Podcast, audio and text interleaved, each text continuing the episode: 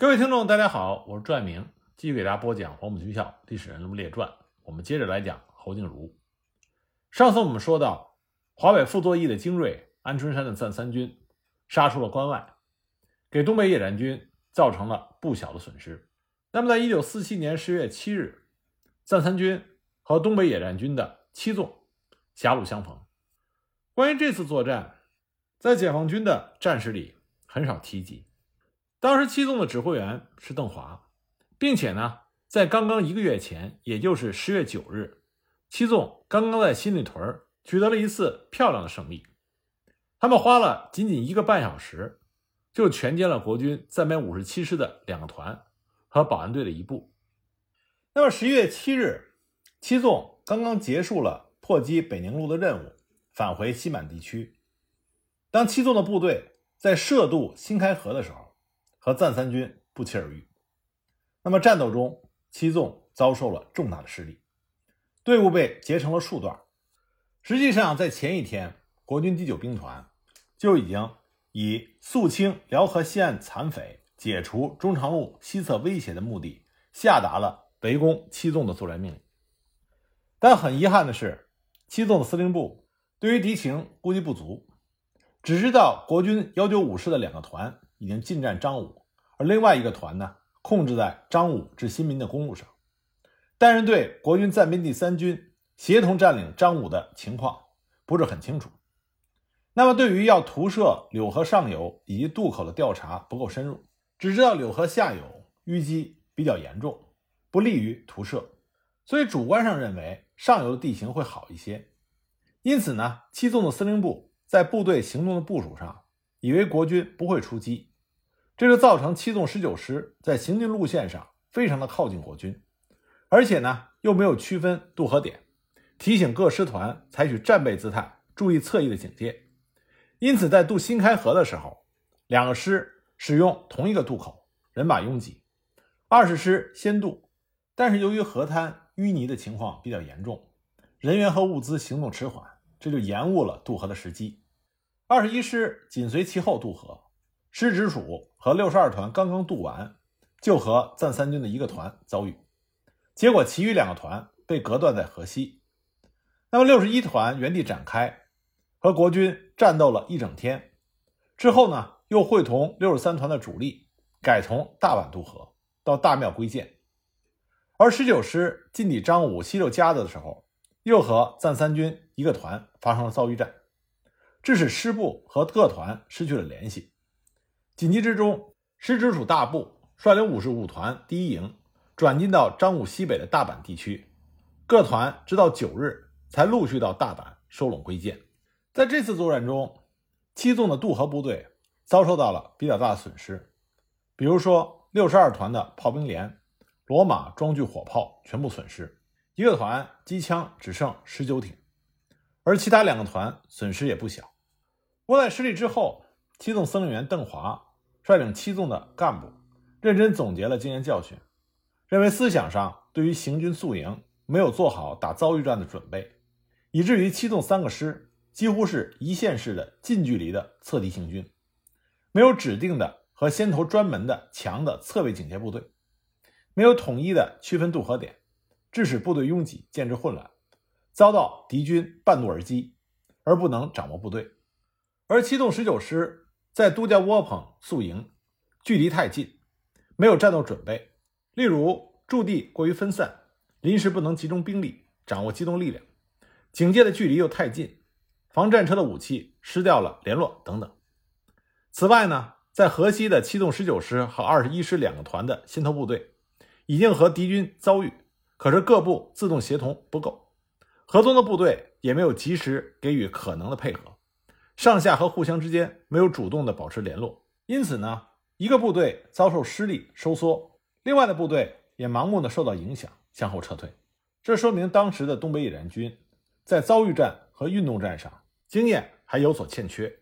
不过正是因为这种认真的、细致的、没有避讳的自我总结、自我批评，才使得七纵的战力。在败仗之后，反而得到了提升，而这种特点和能力，并不是东野七纵独有的，而在整个人民解放军中普遍存在。这也是为什么解放军越战越强的主要原因之一。那么说完安春山赞三军这一路，我们再来看看侯景如那一路。就在黄克诚、程子华兵团的主力被吸引到了科尔沁草原之后，侯景如率部突然出关，在锦州至山海关之间留守的解放军各独立师根本无力阻挡的情况下，九十二军的二十一师、九十四军的四十三师先后攻占了绥中、兴城，顺利的打通了锦渝铁路，也就是锦州至山海关。随后继续东进，于十月十五日在黑山大虎山与沈阳西进的五十二军陈林达的幺九五师会师。侯景如之所以进展的如此顺利，这是因为黄克诚兵团的主力正在和安春山的赞三军激战。那么十月初，我们之前讲到了东野邓华的七纵在阜新将暂编五十一师重创，暂编五十一师的师长唐宝煌自杀，他的妻子呢？就是后来享誉世界的著名的华裔女作家韩素英。那么，已经前进到新民的侯静茹，在得知阜新失守，唐宝煌的五十一师几近于全军覆没，所以侯静茹就率领二十一师和四十三师转而去追击邓华的七纵。可是侯静茹没有想到的是，刚刚在安春山那里吃了亏的黄克诚，已经把目光放到了侯静茹所率领的国军身上。黄克诚命令邓华将侯静茹引诱到锦县易县以西的地区，他率领黄永胜的八纵、詹才芳的九纵，并且加上两个独立师，在这里设伏。十月三十日，侯静茹率领的二十一师和四十三师在易县以西地区被解放军八个师包围。就在安春山率领赞三军进至长春，和新一军会师之后的第二天，也就是十一月二日。侯静茹率领的九十二军二十一师在九关台门全军覆没，师长郭会仓被俘，副师长李传宗阵亡。而侯静茹率领着刘光天的四十三师被围于朝阳寺和代官堡，形势非常的紧急。所以陈诚急令安春山班师南下回援，这才发生了前面我们提到的安春山率领赞三军和邓华七纵的血战。那么正是因为七纵。遭遇了重大的失利，黄克诚下令解围北撤，这样侯静茹才逃出升天。而国军华北的动员兵团也彻底打通了北宁线。那么侯静茹从黄克诚的包围圈里逃脱之后，回到锦州重建了第二十一师，然后呢就撤回了关内，九十二军就改为华北剿匪总司令部的机动部队。一九四八年辽沈战役开打。侯静茹被蒋介石任命为援救锦州的东进兵团的司令官，可是东进兵团却被东野的部队死死挡在了塔山。众所周知，辽沈战役最关键的战役就是锦州战役，而锦州战役的关键之战就是塔山阻击战。所以，很多人因为侯静茹的人生历程，就说在塔山阻击战的时候，侯静茹是共产党的卧底，但实际上这是不正确的。因为东进兵团是以蒋介石的嫡系部队为主力组建的，侯静茹在这种情况下，如果不能正常的指挥，那么他显现出的任何通共的嫌疑，都可以使他瞬间的失去前线指挥权，甚至招来杀身的大祸。实际上，最初侯静茹他并不想当东进兵团的司令，只是蒋介石恩威并用，软用兼施，这样侯静茹才去了东进兵团。而且呢，东进兵团攻不破塔山，最主要的责任人是五十四军的军长阙汉骞，另外一个责任人呢是塔山前线国军的督战官蒋介石的亲信罗奇。侯静茹的责任其实并不大。在进攻塔山的战斗打响之后的两天，侯静茹并不在交战的前线，他是去十七兵团部唐山接他的老部队九十二军。所以呢，进攻塔山前两天的战斗是由阙汉骞代为指挥的。但是呢，五十四军的内部存在着两个问题：第一个，士兵没有领到军饷，阙汉骞把士兵的军饷都换成了金条，在大连河北岸的钢厂购买了大量的钢铁，然后贩卖到了天津和上海，赚了一大笔。那最后他手下的士兵拿到手的，只是一堆不听贬值的金圆券。所以当时五十四军的士兵们就气愤地说：“给发多少钱就打多少钱的仗。这样的情绪是打不好仗的。那么，阙汉骞另外一个比较大的弊端，就是他总是想着保存自己老部队的实力。当时五十四军下辖三个师：第八师、幺九八师和暂编五十七师。那么，其中幺九八师这是阙汉骞的基本部队，第八师呢是以原来胡宗南的部队编制而成。所以在前两天的战斗中，阙汉骞总是让第八师打头阵，先进行消耗，使得该师的官兵带着很大的情绪，因为大家都清楚，他是想让第八师当炮灰，然后幺九八师再去抢头功。因此，我们可以看到五十四军的内部出现了严重的不和，再加上东野四纵的将士们阻击的异常的顽强，这就让阙汉谦抢头功的如意算盘落空了。因此，我们说阙汉谦他要负主要的责任。那么侯静茹上任之后，战场上除了增加了国军的援兵之外，并没有改变之前没有成功的战法，还是正面平推。实际上，在十月十二日的作战会议上，五十四军的参谋长杨中藩就已经提出了一个新的战法，只是被侯静茹和罗奇否定了。杨忠藩的建议是，不要再进攻塔山的正面阵地，改以主攻白台山以西的地区，因为那里。地势平坦开阔，不但有利于国军的机械化兵团展开攻击，还可以迂回塔山。客观地说，如果当时侯景如和罗奇真的采纳了杨忠藩的这个建议，那么东野四纵的防守势必会遇到更大的麻烦。那么，为什么侯景如和罗奇会拒绝这个提议呢？罗奇反对的理由很简单：现在的这个作战方案是经过蒋介石批准的，没有经过蒋介石的允许。不可以轻易的更改。在罗奇看来，无论东北野战军多么的顽强，在国军四个军的进攻面前，实在是不值一提。那么侯静茹也有他的考虑。首先，他根本不想当这个司令官，而且呢，他也对锦州的战局有一个基本判断，因为他之前率领国军出关去增援东北的国军，跟东北野战军交过手，并且呢，还吃了大亏，所以他认为。就算东进兵团能够突破塔山，那下一步呢？他们仍然要面对数十万的东野大军，很有可能仍然无法改变被歼灭的命运。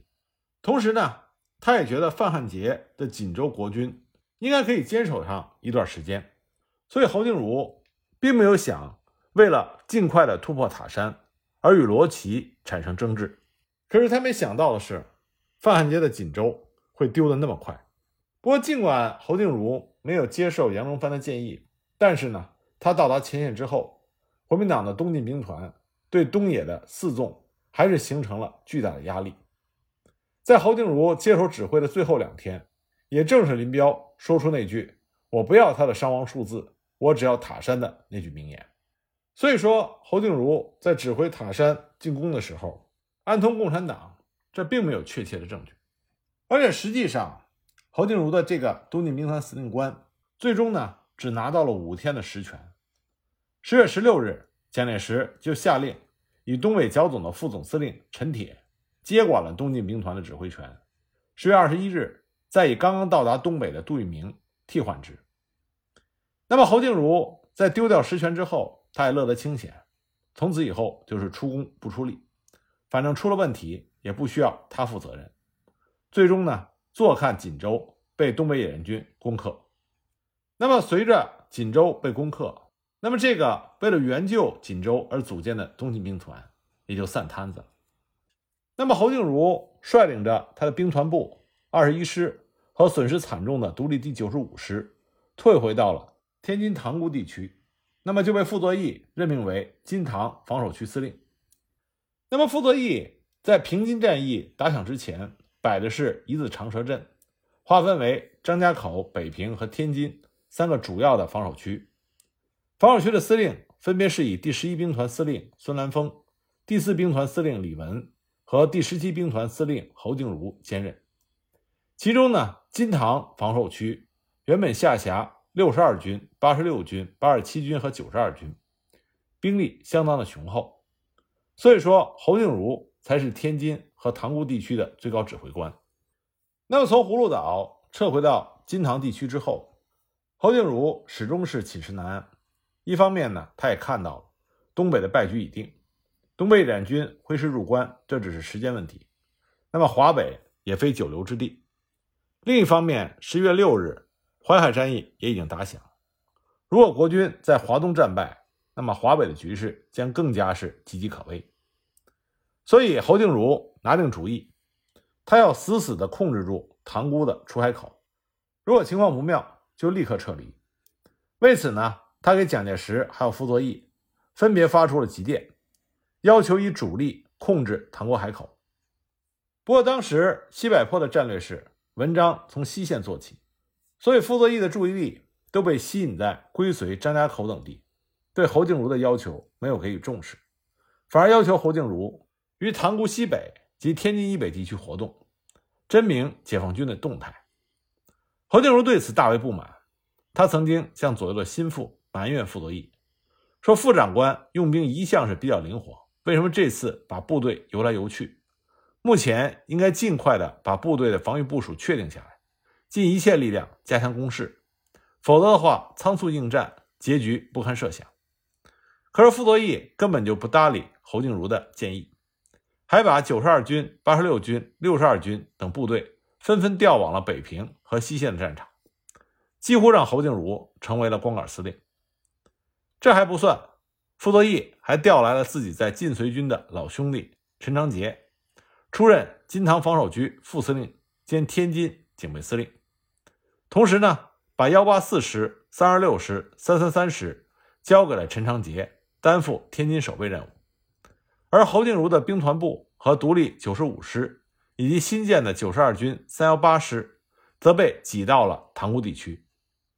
所谓的金塘防守区司令，瞬间实际变成了塘沽守备司令。那么被削减权力的侯静茹自然是大为不满，但他又无可奈何。他深知傅作义对于中央军将领的严重不信任。好在在塘沽可守可跑，总比困守天津市区强多了。一九四八年十二月上旬，傅作义又把六十二军和八十六军重新调回了天津，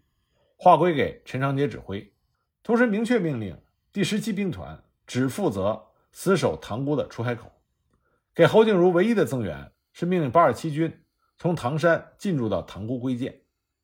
换句话说，当东北野战军准备围攻天津之前，金塘防守区的副司令陈昌杰反而是掌握了该地区的大部分兵力，在天津市区负隅顽抗。可是按理说是他上司的侯静茹只能率领着少数的兵力专门守卫塘沽。经过傅作义和陈昌杰的一番折腾。最后留给侯静茹兵团的兵力实在是不多，共计有从唐山调来的第八十七军，是由青年军第二零八师改编的，独立第九十五师、九十二军第三幺八师、交警第三旅、河北保安第五团、金塘水上保安队，满打满算不超过五个师，五万多人的兵力，其中还有相当的部分是地方的保安部队。从兵力配备上就可以发现。侯静茹所部的主力，无疑是未曾遭遇过打击的八十七军，而这个八十七军的实力占到了塘沽守军的半数以上。那么八二七军的前身是青年军的二零八师，原来驻防在北平，监视傅作义，但是因为制造了七五惨案，被傅作义强烈要求调离，最初呢移入到河北的唐山。平津战役打响之前，改番号为八二七军。那么这支部队思想反动，建制完整，因为之前并没有真正进行过大战。八二七军新任军长是黄埔四期的段云，他曾经也是独立九十五师的师长，这是罗奇的人，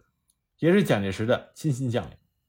再加上手里有部队，所以呢，对侯静茹这个司令不是那么服气。当侯静茹布置防务的时候，段云总是推三阻四。说什么也不愿意顶在前面，最终呢，只能由独立九十五师和交警三旅担任塘沽的正面防御，而独九十五师在塔山伤亡惨重，根本就没有恢复元气，所以从师长到士兵颇多不满。显而易见，在十七兵团此时的作战序列里，只有三幺八师是侯静茹的嫡系部队。那解放军平津前线指挥部和东北野战军司令部。根据西柏坡的指示，本来是准备先打塘沽的，准备封闭国军的退路，全歼塘沽之敌。不过呢，当时奉命统一指挥三个纵队攻塘沽的邓华，经过就近的观察和发动试探性的攻击之后，他发现塘沽的地形非常的不利于解放军围歼敌人，而且侯静茹已经摆出了随时从海上逃跑的架势，所以最多是一个击溃战，而且还很有可能付出高昂的代价。所以邓华就向野司提出了自己的不同看法。闻讯前来考察前线的东北野战军参谋长刘亚楼，实际研究之后也支持邓华的这个意见。最终呢，东北野战军报请西柏坡同意，改为先打天津，再夺塘沽。一九四九年一月三日，东北野战军原定攻击塘沽的二纵、七纵和九纵，奉命调防去参与围攻天津市区的战斗，另以中委的十二纵主力负责监视塘沽之敌。大家都知道，钟伟是东野的名将，他仅以两个师的兵力就彻底镇住了塘沽守敌，而且解放军每天在阵地前展开宣传攻势，点名要侯静茹交枪投降，弄得侯静茹是烦不胜烦。那么就在天津战役打响的前三天，八二七军的军长段云还带着所部的三个师长，突然来到侯静茹的兵团部。侯静茹当时就问：“你们来做什么？”段云貌似恭谨地说：“司令官，塘沽战斗吃紧，师长们要向你请示。”侯静茹耐着性子问说：“各位有什么高见？”那么一向骄横跋扈的这些青年军的将领们就嚷开了。一个师长说：“塘沽已成死岛，我们不能坐以待毙，请司令官表个态。”另外一个则说：“我们代表本部官兵的意志，请求司令官下令撤退。”侯静茹这才明白，这伙人是逼宫，要求上船跑路。侯静茹终于发火了，他说：“我是司令官，我对校长和副长官负责，你们就得听我的命令。我们的任务是防守，不是撤退。你们集体要挟，究竟是何用意？”那么，段云和这几个师长虽然想拔脚开溜，但是又不敢承担违令撤退的罪名。本来呢是想裹挟侯静茹一起逃跑，将来让侯静茹背那个黑锅，可是没想到侯静茹摆出了司令的架子，所以呢他们也不敢公然的造次，只好说既然司令官有了指示，那我们就先回去了。他们几个人一走，侯静茹就气得大骂，说我这个司令官简直是没法干了。那么他的参谋长李立秋就安慰侯静茹，顺便也说出了自己的意见，他说。眼下塘沽各部军心涣散，一旦阵地被突破，大家争相抢船，结果必然是一团糟，谁也跑不了。不如将现有的船只分配给各个部队，预先把笨重的物品搬到船上，再根据部队的配置分配海口。必要的时候，可以在海军的掩护下，先撤到海面和长山列岛，后船南运。侯静茹认为这个建议可行。就请来了海军第三舰队的司令马基壮商量。马基壮同意陆军的办法，表示海军可以助战和协助撤退。可就在他们谈话的时候，马基壮突然听到前沿的枪炮声突然响起，立刻起身告辞，火速的离岸登舰，显然是担心东北野战军真的打过来，想走就走不成了。天津战役是在一九四九年一月十四日正式打响。战至次日的黄昏，天津市区已经被东野大军完全攻克。东野炮纵的炮火已经开始向塘沽延伸。十七兵团司令部和八二七军的军部附近都落了炮弹。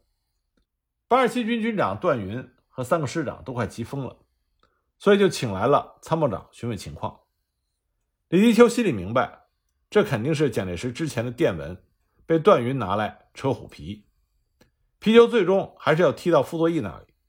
所以呢，他未置可否，悻悻离去。那么李迪秋回到兵团部之后，就把跟段云等人会面的情况，以及八二七军将领想撤的提议传达给了侯静茹。侯静茹当时说，就是要撤，也得等副长官发了令才行。那么侯静茹不下命令，前线的部队只能是硬着头皮抵抗。到了一月十六日的夜里，东北野战军攻击部队。已经突破到了国军前沿的防御阵地，正在向纵深发展。直到一九四九年一月十七日的上午，十七兵团司令部这才接到北平方面转来的撤退通知，而且是原文转达南京的命令。当时的实际情况是，北平的和谈已经深入，傅作义不过是例行公事而已，他已经没兴趣关注侯静茹这支部队的死活了。侯静茹总算等来了正式命令，一声登船之后，塘沽的数万国军开始蜂拥的挤上码头，人海马嘶，纷纷的挤上船只。那么，为了不让唐国的国军全部逃掉，东野十二纵的司令员钟伟、政委袁生平亲临一线，指挥三十五师、三十六师的主力展开了追歼作战。两个师的指战员打垮了国军的后卫部队，最后突至海边。第三十六师的幺零八团首先冲进了新港，俘虏了来不及登船逃跑的所有国军，而幺零六团则在附近的一个渡口发现了国军运输舰一艘、拖船一艘刚刚离岸。当时幺零六团的一营长韩守芳大喊：“把船开回来！”那么国军的运输舰不予理睬，企图加速逃离。韩守芳随即下令开炮警告，机炮连的迫击炮一次齐射，就把运输舰上的国军吓破了胆。乖乖的开了回来，两艘船上的一千五百多人都当了俘虏。战至一九四九年一月十七日的深夜，塘沽追歼战胜利结束，东野十二纵一共歼敌三千四百多人，缴获了各式火炮四十四门，轻重机枪一百二十五挺，还有大批的军用物资。当然了，塘沽的国军大部分还是跑掉了，其中八十七军直接逃往上海，后来被编入汤恩伯的。京沪杭警备总司令部在上海战役中又被解放军三野基本歼灭。不过段云倒是挺能跑，一路跑到了舟山群岛。不过那个时候八十七军的残部已经不足一个师。后来蒋介石把交警第九总队改编拼凑成了一个师，补充给了八十七军。最初呢，蒋介石对段云的忠心耿耿还是非常满意的。视察舟山的时候，还特别的召见和加冕了他。一九五零年，段云调回到台湾岛内，任防卫总司令部副总司令，成为了孙立人的副手，看上去春风得意。不过呢，这个段云他是湖南人，所以他还有另外一个身份，他是湘军元老程潜的女婿。众所周知，程潜将军在湖南和平起义，因此呢，他逃到台湾的部署多受株连。一九五二年八月。段云突然被保密局逮捕，罪名是知匪不报。他被关押了长达一年半的时间，最后在没有什么确凿证据，也没有判决书的情况下，在一九五四年二月三日，和他的兄长段富、妹夫谢小球、堂兄段辉凯一起，通通被押赴刑场执行了枪决，死的是不明不白。那么侯静茹从塘沽撤退之后，去了福建。被任命为福州绥靖公署的副主任。那么这个时候的侯静茹和中国共产党展开了密切的联系。正是在他的默许和支持下，他留在北平的嫡系部队九十二军的主力接受了和平改编。那么在这个过程中，侯静茹到底起了哪些作用呢？我们下一集再具体给大家讲。